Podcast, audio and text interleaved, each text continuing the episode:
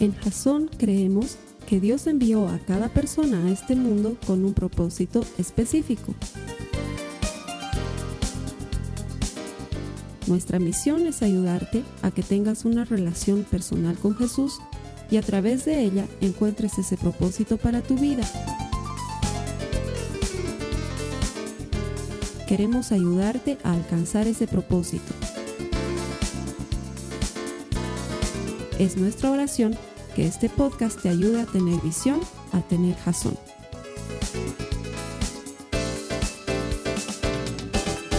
Estamos terminando una serie que se llama La brecha de frustración durante cinco semanas contando esta. Lo que hemos pretendido es, desde la perspectiva bíblica, aprender cómo Dios nos enseña a manejar las múltiples frustraciones que aparecen en la vida y hemos definido frustración como esa brecha que existe entre lo que estás esperando que suceda, pero lo que realmente te sucede. Generalmente tú esperas mucho de la vida, pero la vida no te da mucho y terminas por conformarte con eso que ha sucedido en tu vida y esta brecha de frustración existe. Conozco muchas personas que me dicen eh, que trabajan en cosas diferentes porque están frustrados. Por ejemplo, conozco un productor de televisión y le digo, ¿y cómo llegaste a ser productor de televisión? Es que yo quería ser músico. ¿Y qué tiene que ver una cosa con otra? Es que pensé que podía producir algo de música y entonces la verdad es que soy un músico frustrado. Y de esos conozco miles, abogados que trabajan en publicidad, ingenieros que trabajan vendiendo artículos de vestir, eh, es decir, gente que quería hacer algo y cuando lo lograron o cuando se vieron en la situación se dieron cuenta que la vida no era como ellos se la imaginaban. A lo mejor es tu caso y tal vez esperabas mucho de tu matrimonio y no funcionó como esperabas y ahora estás divorciado. O a lo mejor eres un padre que ha invertido su vida en sus hijos y tus hijos te han dejado solo y vives con esa frustración. Quién sabe, tal vez eres la clase de persona que has estado esperando que Dios haga algo por ti y no lo hizo y eso te ha frustrado y no has terminado por comprender qué sucedió con Dios y qué sucedió con tu vida. De eso hemos hablado durante las pasadas cuatro semanas y esta quinta semana vamos a terminar de cerrar el círculo y vamos a terminar de darle todo lo, que todo lo que tenía que tener esta serie para que tú y yo, desde la perspectiva bíblica, sepamos manejarlo de manera eficiente. Bienvenido y gracias por estar con nosotros. El mensaje que tengo para ti hoy se llama Esto es quien soy. Y vamos a aprender a lidiar con nosotros mismos cuando nos fallamos a nosotros. Es decir, muchos de nosotros tenemos expectativas de cómo cómo desempeñarnos en nuestra vida, cómo, cómo ser como padres, cómo ser como, como, trabajadores, cómo ser como hijos, cómo ser como estudiantes. Y cuando nos enfrentamos a la realidad, al primero al que fallamos es a nosotros mismos. Y eso nos mantiene frustrados y probablemente esta es una de las frustraciones más frecuentes y más difíciles de trabajar, pero la Biblia, la Biblia siempre tiene una respuesta. Así que te voy a pedir que me acompañes, por favor, en tu Biblia al Evangelio de Juan, en el capítulo 8, los versículos 1 al 11. Y si es la primera vez que te estás conectando con nosotros, debajo de mí en tu pantalla está apareciendo un botón gigantesco a una aplicación bíblica. Puedes hacer clic y vas a ir directamente a una Biblia en tu idioma, en múltiples versiones gratuita para que la uses cuando quieras. Ahora, si nos estás viendo en nuestro archivo de videos, lo que vas a hacer es buscar el botón que debajo de mí dice Biblia y ahí puedes encontrar una Biblia gratuita. Y para todos los que están aquí, busquen por favor en sus Biblias Juan el capítulo 8, los versículos 1 al 11, por favor. Este es un pasaje muy conocido. Y si bien parece extenso, es muy vívido para nosotros. Quizás lo hayas visto alguna vez en una película, quizás lo hayas visto alguna vez en una representación. Es un pasaje muy conocido. Juan 8 del 1 al 11. Estoy utilizando la nueva traducción viviente. Dice, Jesús regresó al monte de los olivos. Pero muy temprano, a la mañana siguiente, estaba de vuelta en el templo. Pronto se juntó una multitud y él se sentó a enseñarles. Mientras hablaba, los maestros de la ley religiosa y los fariseos se llevaron a una mujer que había sido sorprendida en el acto de adulterio. La pusieron en medio de la multitud. Maestro, le dijeron a Jesús, esta mujer fue sorprendida en el acto de adulterio. La ley de Moisés manda apedrearla. ¿Tú qué dices? Intentaba tenderle una trampa para que dijera algo que pudiera usar en su contra, pero Jesús se inclinó y escribió con el dedo en el polvo. Como ellos seguían exigiéndole una respuesta, él se incorporó nuevamente y les dijo, muy bien, pero el que nunca haya pecado, que tire la primera piedra. Luego volvió a inclinarse y siguió escribiendo en el polvo. Al oír eso, los acusadores se fueron retirando uno tras otro, comenzando por los de más edad, hasta que quedaron solos Jesús y la mujer en medio de la multitud. Entonces Jesús se incorporó de nuevo y le dijo a la mujer, ¿dónde están los que te acusaban? ¿Ni uno de ellos te condenó? Ni uno, Señor, dijo ella. Yo tampoco, le dijo Jesús. Vete y no peques más. Este pasaje es internacionalmente conocido. El famoso pasaje de la mujer adúltera. El famoso pasaje en el que medio mundo se pregunta qué cosa escribió Jesús en la arena. No sé por qué es tan enigmático ese asunto. No todos queremos saber qué escribió en la arena. A lo mejor también estaba digamos, ¿no? O sea, estos locos vienen con su tema y digamos, ¿no? Otros dicen que estaba escribiendo los pecados de cada uno de ellos en la arena. Otros dicen que estaba escribiendo lo que iba a comprar en el mercado. Sabes que no tenemos idea. Y no es parte de lo que nos compete en la enseñanza bíblica. Lo que sí es cierto es que pasa algo interesante. La pescan a una mujer en adulterio y yo me pregunto, ¿cómo haces para pescar a una mujer en adulterio? Porque a menos que seas el marido de la mujer que está llegando a su casa y la mujer está en la casa con otro, ¿cómo haces? O la estabas persiguiendo o le tendiste una trampa, porque encima era de día. O sea, para decir que Jesús estaba en la noche, no, era plena luz del día y la pescaron en adulterio. Entonces, me pregunto, ¿cómo hicieron para hacer eso? O probablemente ellos también estaban en el asunto. Porque una cosa súper interesante es que la Biblia no nos menciona el hombre con el que estaba cometiendo adulterio. La ley de Moisés decía que ambos tenían que morir apedreados. ¿Dónde estaba el hombre? A lo mejor entre los de la multitud diciendo, sí, yo la he visto. Obvio, hermano, obvio. Claro que la has visto. Vaya que la has visto, digamos. O sea, hay miles de cosas en este pasaje que hacen que Jesús sea enigmático. Pero probablemente si dejamos todas estas de lado, podemos centrarnos en la realmente importante. Porque es normal cuando Jesús sale en defensa de alguien que está haciendo algo justo, pero aquí Jesús sale en defensa de alguien que había hecho algo malo. Es increíble. Porque tú y yo estamos acostumbrados a que la justicia se ejercite en beneficio del bueno, o por lo menos eso es lo que esperamos, o por lo menos esa es nuestra expectativa. Y cuando la justicia no cubre al bueno, y vemos que la realidad es diferente, eso produce una frustración y por eso renegamos cuando algún criminal sale de la cárcel o le dan pocos años de cárcel o ni le dan porque pasó plata y se libró de la justicia, porque entendemos que es normal que la justicia salga en favor del bueno.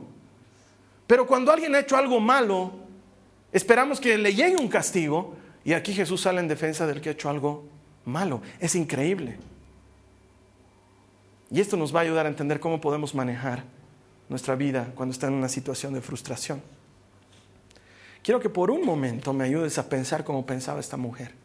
Vamos a volver a los versículos 4 y 10 del mismo pasaje. Quiero que le prestes atención. Mira, versículo 4 dice, maestro, le dijeron a Jesús, esta mujer fue sorprendida en el acto de adulterio.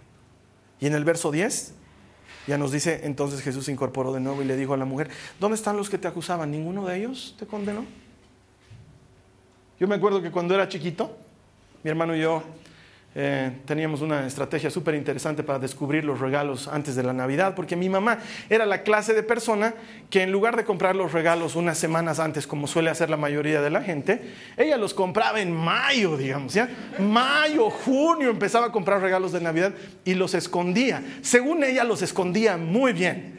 Lo que ella no sabía es que cuando abríamos los regalos en Navidad ya tenían ocho meses de uso, digamos, ¿no? Porque habíamos jugado con esos juguetes que no tienen idea.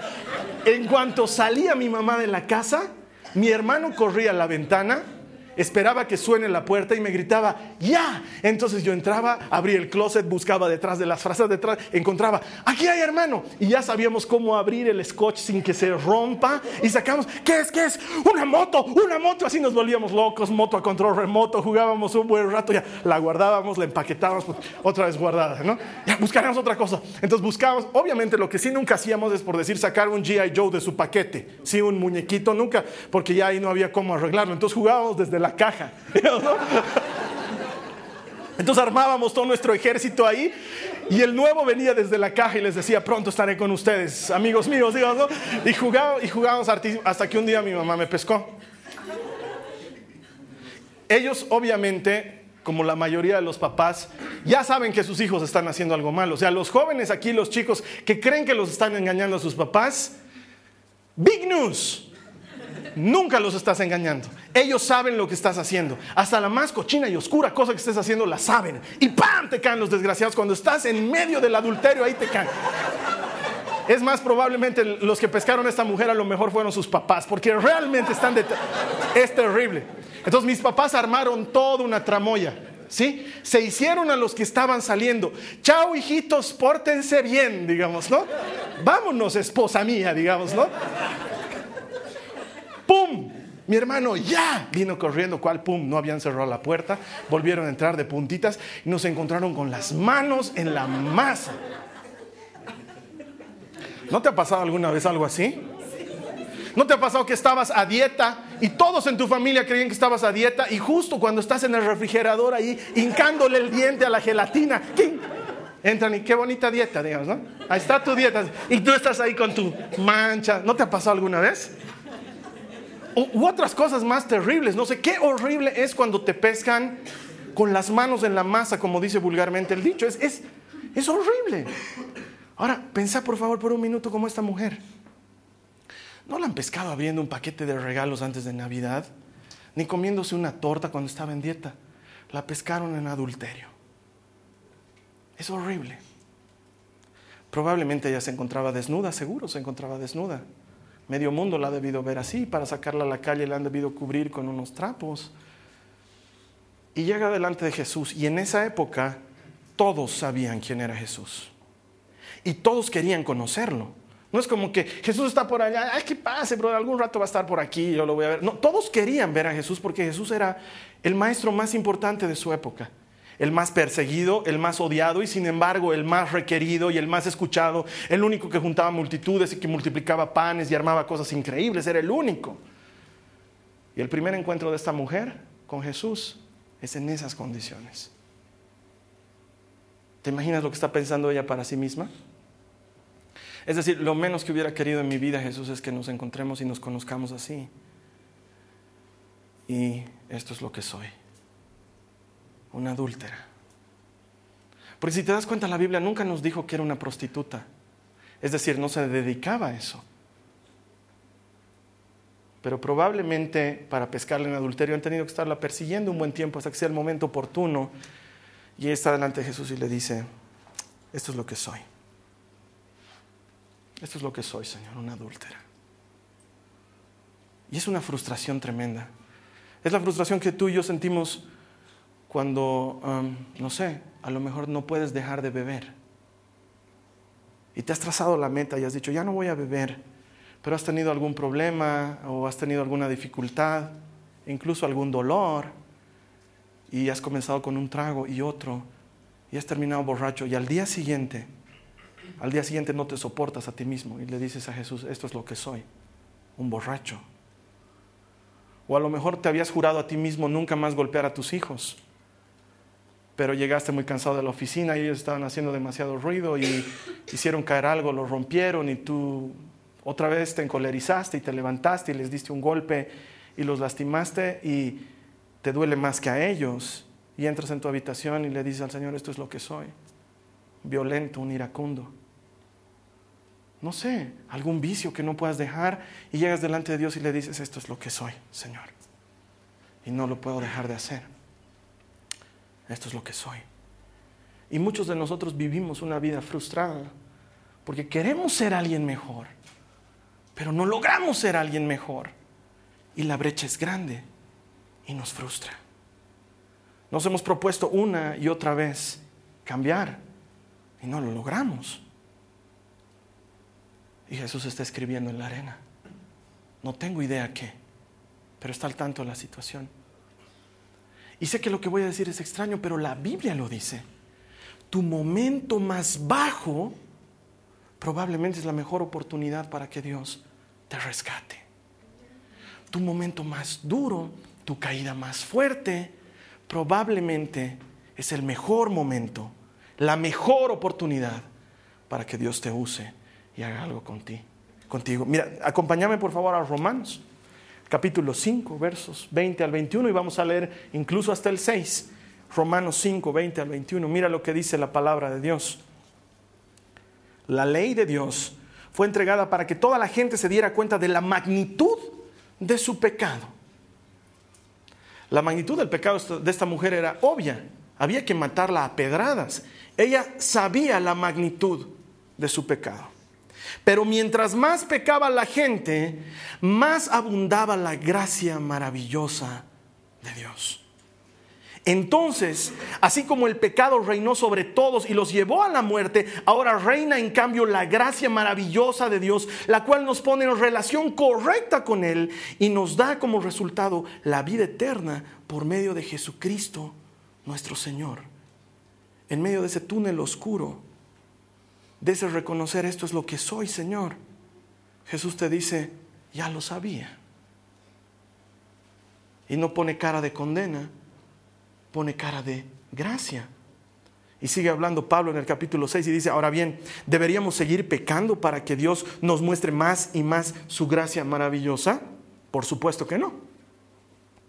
Nosotros hemos muerto al pecado, entonces, ¿cómo es posible que sigamos viviendo en pecado? Ayúdame a entender lo que está enseñándonos Pablo. Nos dice, tu momento más bajo, tu caída más fuerte, es la mejor oportunidad para que Dios te rescate con su maravillosa gracia. La razón por la que tú y yo seguimos cayendo probablemente sea porque no nos ha rescatado su gracia. Porque cuando su gracia te rescata, adquieres una real dimensión de la ley y el pecado y entonces pecar se vuelve una opción y Jesucristo se vuelve la fuerza para no tomar esa opción. Lo que tú y yo necesitamos, como esta mujer necesitaba, era el rescate de la gracia.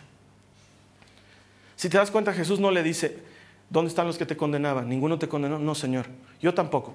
Chao. No. Vete y no vuelvas a pecar. Él sabe que ella podía.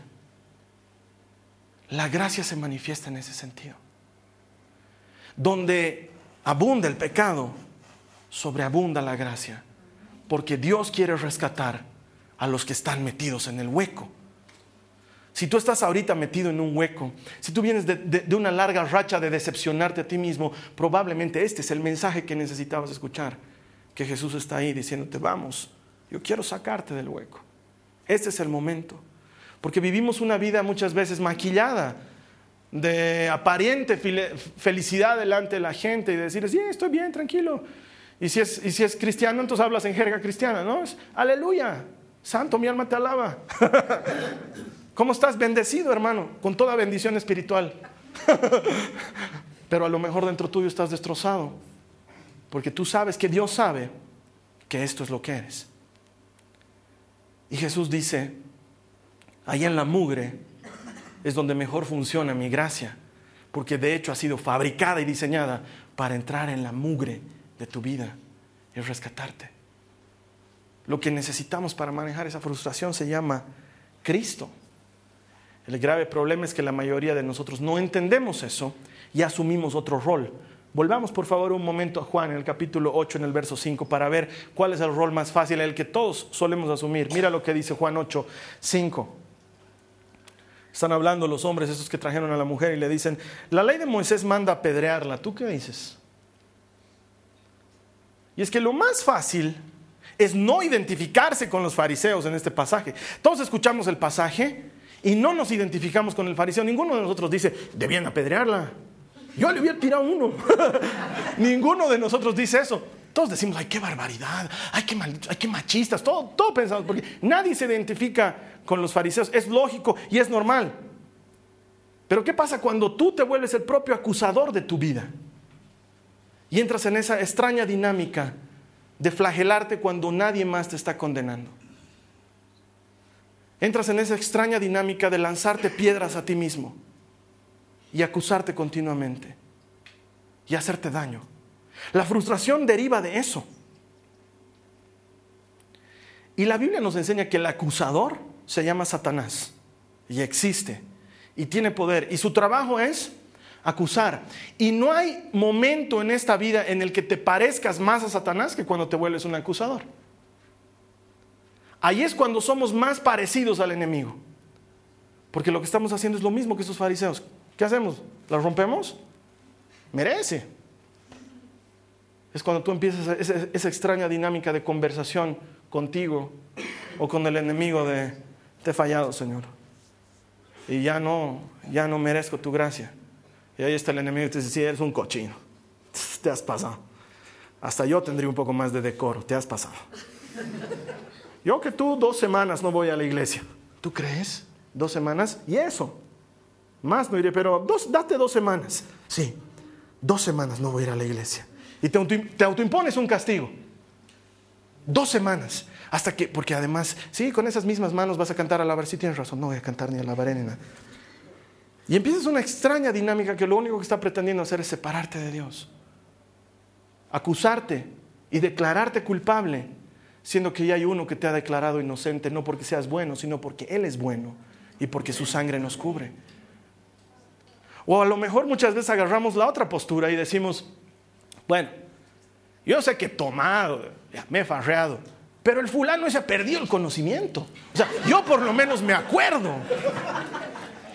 El otro estaba vomitando ahí en el piso. Yo no he vomitado, eh, eh, me he mantenido. ¿no? El otro estaba mal. Es lo mismo, es decir, ese es peor. Es una postura de acusación. Es cuando más nos parecemos al enemigo. Es cuando te peleas con tu marido y buscas consejo en alguien que te va a papachar y tú eres el bueno, ¿no ve? Y tu marido es el desgraciado. Ay, no sabes. No sabes lo que me ha hecho. Pero tú también tienes tus errores. Claro, pero comparada con él, ese desgraciado a cuatro nos puede hacer daño al mismo tiempo. Y capaz, yo no sé qué hará con su vida. Entonces, ¿en qué te conviertes? En juez y parte. Y no hay momento en el que seamos más parecidos a Satanás que ese momento, cuando levantamos el dedo contra alguien y sí, Señor, yo estoy mal, pero este está peor. Sí, Señor, yo te he fallado, pero nunca como este. Sí, Señor, he pecado contra ti, pero por lo menos yo sé que he pecado, este desgraciado peca y peca y no se da cuenta.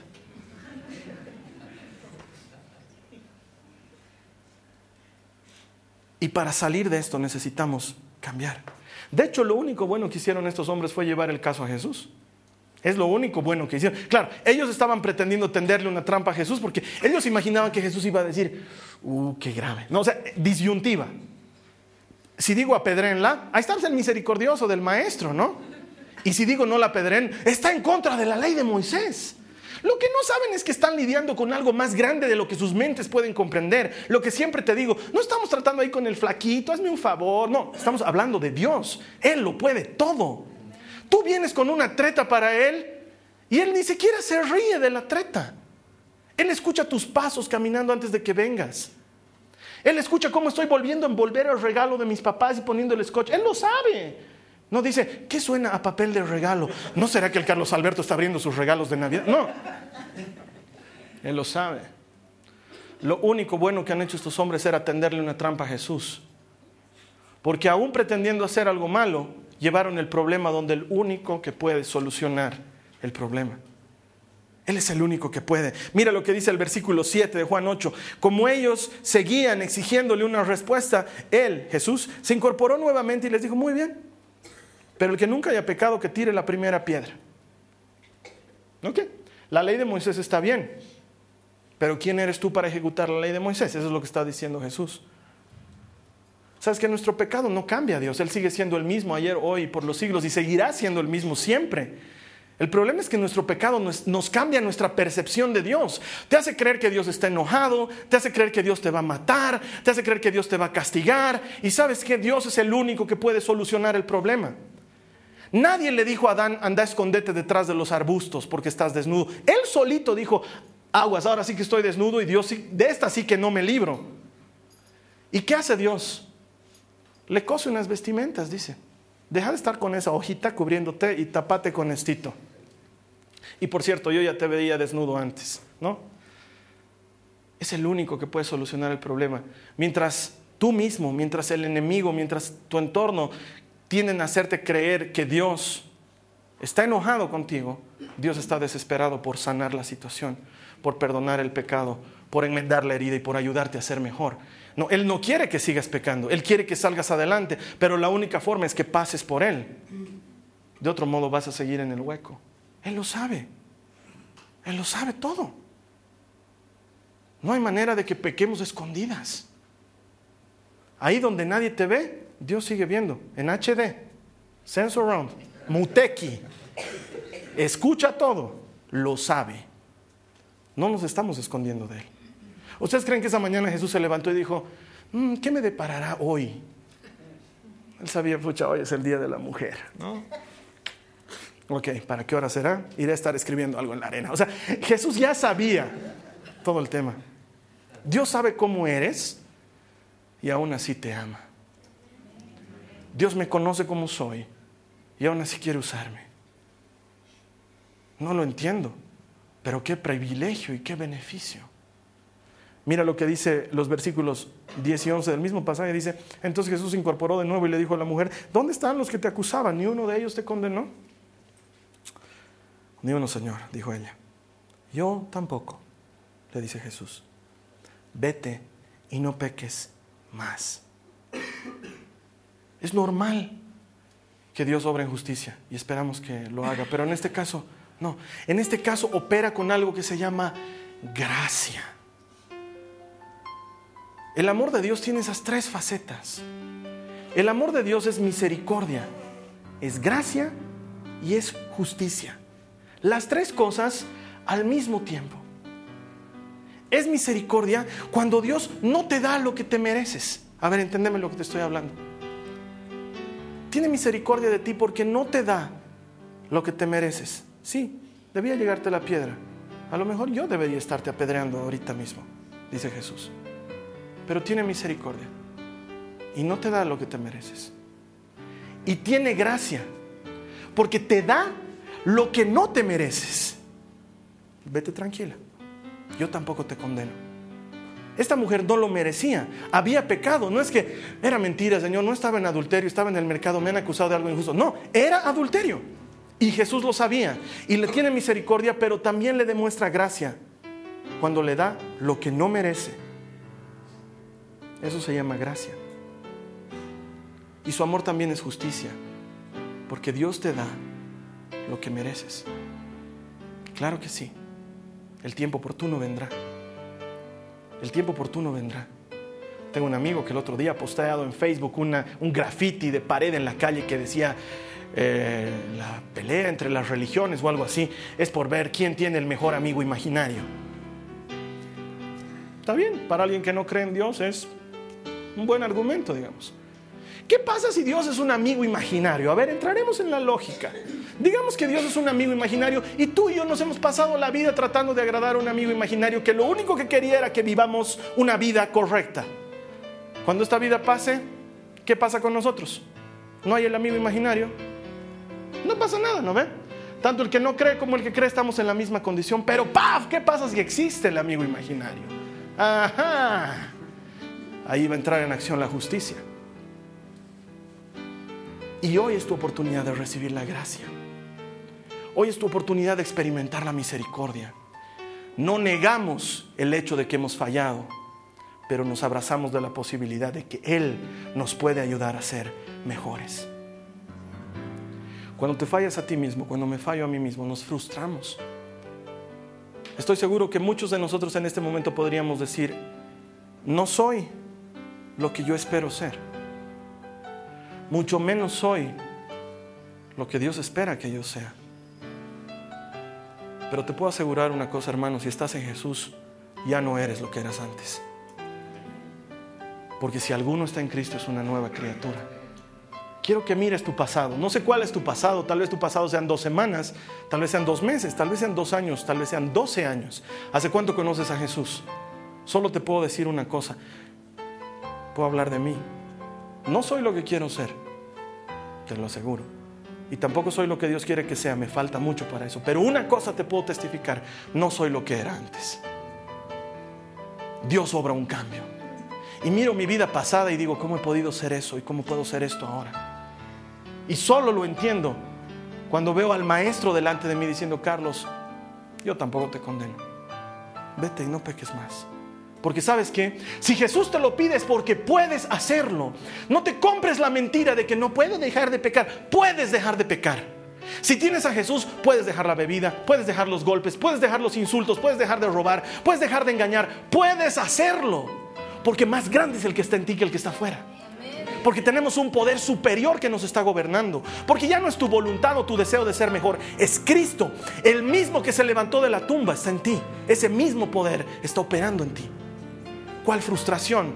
La única brecha que hay entre tú y lo que esperas tener es Cristo. Que le digas, Señor, yo no he podido, hazlo tú. No te prometo que vaya a pasar de hoy a mañana. No te prometo que vaya a ser sencillo, pero una cosa te puedo prometer. Que si alguno está en Cristo es una nueva criatura. Que las cosas viejas pasaron. Que todas son hechas nuevas. Una y otra y otra vez para el que cree en Jesús. Amén. Y esta mujer lo sabía vete y no peques más, porque puedes. Claro que puedes. Vamos a cerrar nuestros ojos y vamos a orar. Te voy a invitar a que te quedes con nuestro anfitrión en línea. Él tiene preparado algo muy especial para ti, una oración en la que tú vas a recibir a Jesús como tu Salvador. La siguiente semana te vamos a seguir esperando aquí en el mismo lugar. Estamos seguros que Dios tiene algo especial para ti. Nuestro deseo es ayudarte a desarrollar una relación personal con Él. Todo el que encuentra a Dios encuentra vida y estamos seguros de que si tú lo buscas, lo vas a encontrar. Te espero aquí para la siguiente semana. Gracias. Esta ha sido una producción de Jason Cristianos con Propósito. Para mayor información sobre nuestra iglesia o sobre el propósito de Dios para tu vida, visita nuestro sitio web www.jason.info. Allí encontrarás muchos recursos para animarte en tu relación con Dios, enseñanzas, nuestro blog, prédicas y mucho más. Te lo deletreamos www.jazon.info. También puedes visitarnos en nuestro sitio en Facebook www.facebook.com barra Que Dios te bendiga abundantemente. Muchas gracias.